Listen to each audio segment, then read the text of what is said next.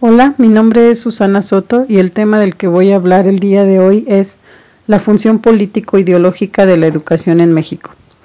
Y para ello analizaremos algunas preguntas.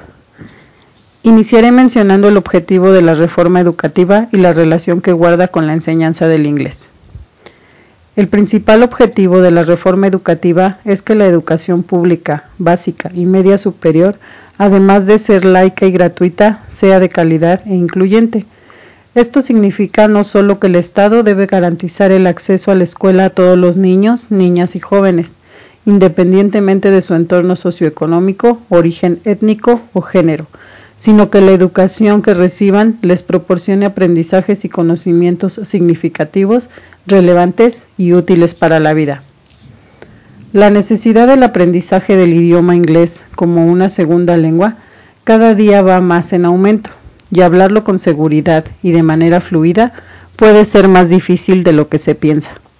Dentro de los procesos de enseñanza y aprendizaje de una segunda lengua, o como generalmente se conoce por sus siglas L2, existen diversos factores que contribuyen a que sea adquirido de forma satisfactoria, como una buena preparación del docente en la didáctica de la enseñanza de una segunda lengua, o la alta motivación del alumno para aprender otro idioma. Existen muchas aristas en esta problemática, que van desde el diseño curricular deficiente, los recursos tecnológicos limitados con los que cuenta cada institución, la preparación o profesionalización escasa de los docentes, pero también existen factores que tienen que ver con la trayectoria escolar en el aprendizaje del idioma inglés que han llevado a los alumnos que ingresan a nivel superior o como menciona Carvajal portugués en cuanto a la enseñanza de un idioma distinto al materno, que en ocasiones es rechazado por el estudiante y en otras no se cuenta con el material didáctico para la enseñanza y el aprendizaje de esa nueva lengua.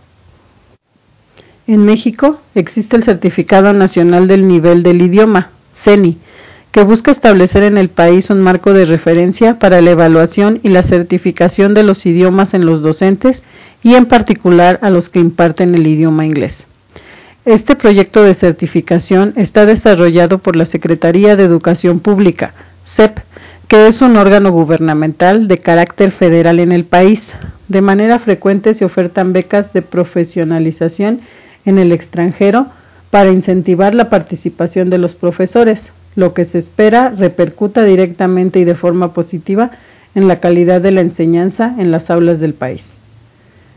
En el caso de México, la enseñanza del idioma inglés se ha hecho obligatoria en los diferentes niveles educativos de forma paulatina.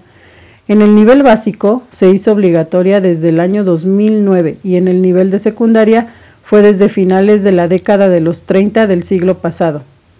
Asimismo, se menciona que el objetivo de dichos programas es que los alumnos concluyan el tercer año de secundaria con un nivel de dominio del inglés del nivel B1, de acuerdo al marco común europeo de referencia, el cual es un nivel bastante aceptable. Es muy importante corroborar si realmente se logran esos estándares en los alumnos de manera consistente. Lamentablemente, al día de hoy no, no, existe un instrumento de evaluación oficial que permita conocer el resultado nacional del PENIEP o Programa Nacional de Inglés en Educación Básica.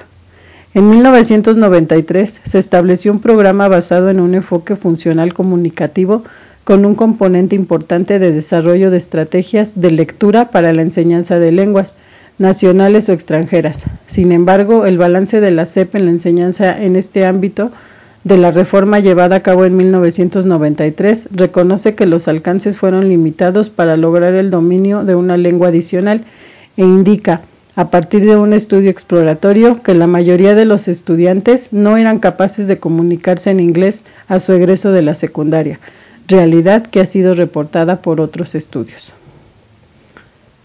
Ahora haremos un breve análisis de la situación de México comparada con Finlandia. Finlandia es un país en el que la docencia es una profesión valorada que goza de un prestigio sobresaliente en la sociedad debido a que son expertos en su materia y se consagran a esta tarea. Así, los profesores finlandeses están ampliamente inclinados hacia la comprensión de los niños y de sus necesidades y sienten que se encuentran al servicio de la infancia más que al servicio de una materia.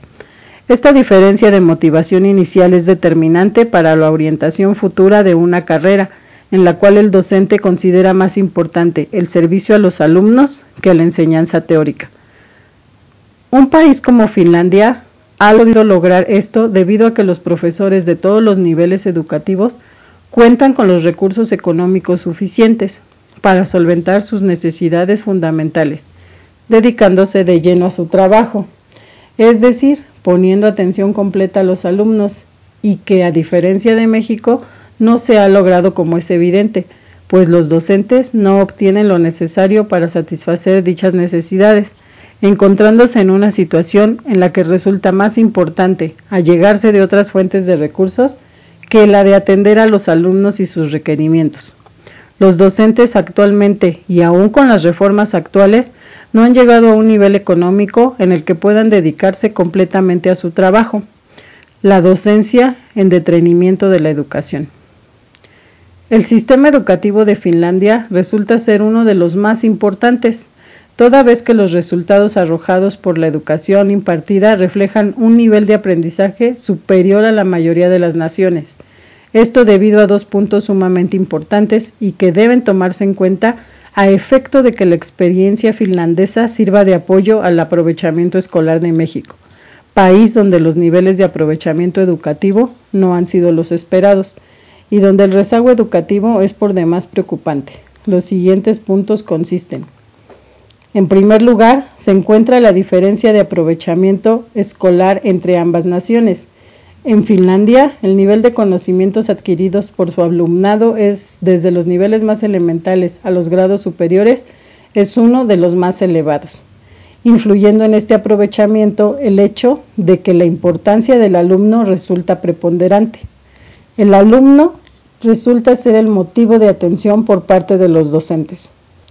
Esa Ratti, director del colegio Nihibara en Joensuu, asume como su divisa la fórmula que resume esta filosofía.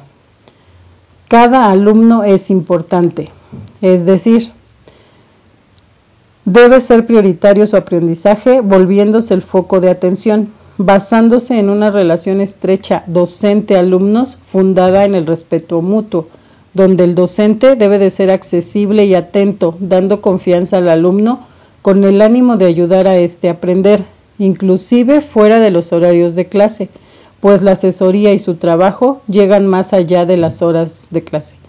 Los alumnos pueden contactar a sus catedráticos y consultarlos por situaciones derivadas de sus clases tales como aclaraciones sobre puntos del programa, aclaración de dudas.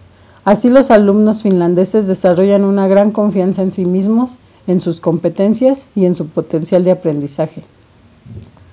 Esta dedicación al alumno es la base para el aprendizaje óptimo del estudiante, pues el ambiente de proximidad crea confianza para que el alumno se acerque al catedrático, fomentando el ánimo de aprender, pues existe el apoyo para ello. Aunado a esto, el alumno adquirirá con mayor facilidad los conocimientos fundamentales si se le dan los elementos necesarios para ello, tomando en cuenta sus necesidades y adaptando los ritmos de aprendizaje a los alumnos. Paul Robert, director del Colegio Nelson Mandela de Claire's Francia, sostiene que Finlandia respeta profundamente los conocimientos, pero respeta aún más a los individuos que están en proceso de adquirirlos. En México, la educación difiere de la finlandesa, pues en el sistema educativo mexicano la relación docente-alumno se limita a sus horarios de clase. El docente imparte su clase exponiendo los puntos del programa, aclarando dudas, sin embargo, muchas de las veces el alumnado presenta un comportamiento apático en los estudios, no existiendo el interés de aprender y por lo tanto al existir dudas en algún punto del tema, se abstiene de preguntar y resolver las interrogantes surgidas, ocasionando un bajo aprovechamiento escolar. Y mientras en Finlandia los alumnos tienen la atención completa del docente inclusive fuera de las aulas de clase, en nuestro país únicamente se limita a los horarios establecidos. Este ánimo por parte de los catedráticos de llevar el conocimiento fuera de los horarios conlleva a que el alumno se sienta motivado al aprendizaje, pues la atención prestada lo hace sentir importante. Nuestra segunda pregunta sería, ¿qué requiere México para llevar a cabo políticas educativas para una educación ideal? La mayoría de las políticas educativas en México se han visto condicionadas por distintas reformas políticas y algunos cambios estructurales. De ahí la importancia en fomentar el vínculo entre la academia y las políticas públicas, para que estos cambios estructurales sean de mayor provecho para el sistema educativo. Los retos de las naciones subdesarrolladas son múltiples. Sin embargo, algunos autores afirman que varias de las políticas educativas en los países en vías de desarrollo no se basan en investigación o en análisis técnicos, a pesar de la experiencia y de la capacidad intelectual acumulada. Reimers y McGinn demostraron que no existe una interacción entre los especialistas y quienes formulan las políticas públicas, generando que las decisiones importantes en política educativa se encuentren fuera de contexto y de la realidad que impera en las naciones en donde éstas se aplican por los académicos y especialistas en su ramo. Peter Scott, quien fuera investigador y ahora rector de la Universidad de Kingston en Inglaterra, se pronuncia también en este sentido y señala que es difícil argumentar que la política de educación superior esté bien informada por la investigación. ¿Cuál debería ser la relación gobierno-educación? La relación entre la política educativa actual y los resultados presentados por los organismos evaluadores internacionales ofrecen como propuesta el que las autoridades educativas, tanto del ámbito federal como estatal, consideren a la educación integralmente, es decir, que revisen y actualicen sus planes y programas de estudio para saber el tipo de egresados que el país requiere así como dotar y o mejorar su, su infraestructura en materia de aulas, mobiliario, equipamiento y tecnología, instalaciones deportivas, de recreación y culturales, sanitarios, tiendas escolares que operen bajo normas de carácter nutricional, además de una administración y gestión escolar ágil y transparente. Todo esto es fundamental para el desarrollo integral de la educación mexicana y poder elevar su calidad. Finalmente, ¿Qué aportaría como docente de una lengua extranjera? Pienso que lo mejor que puedo ofrecer como docente es seguir comprometida con mi profesión, así como prepararme mejor día a día. Estoy convencida que solo de esta manera podré ser capaz de darles lo mejor a mis alumnos. Y finalmente me quedo con este pensamiento.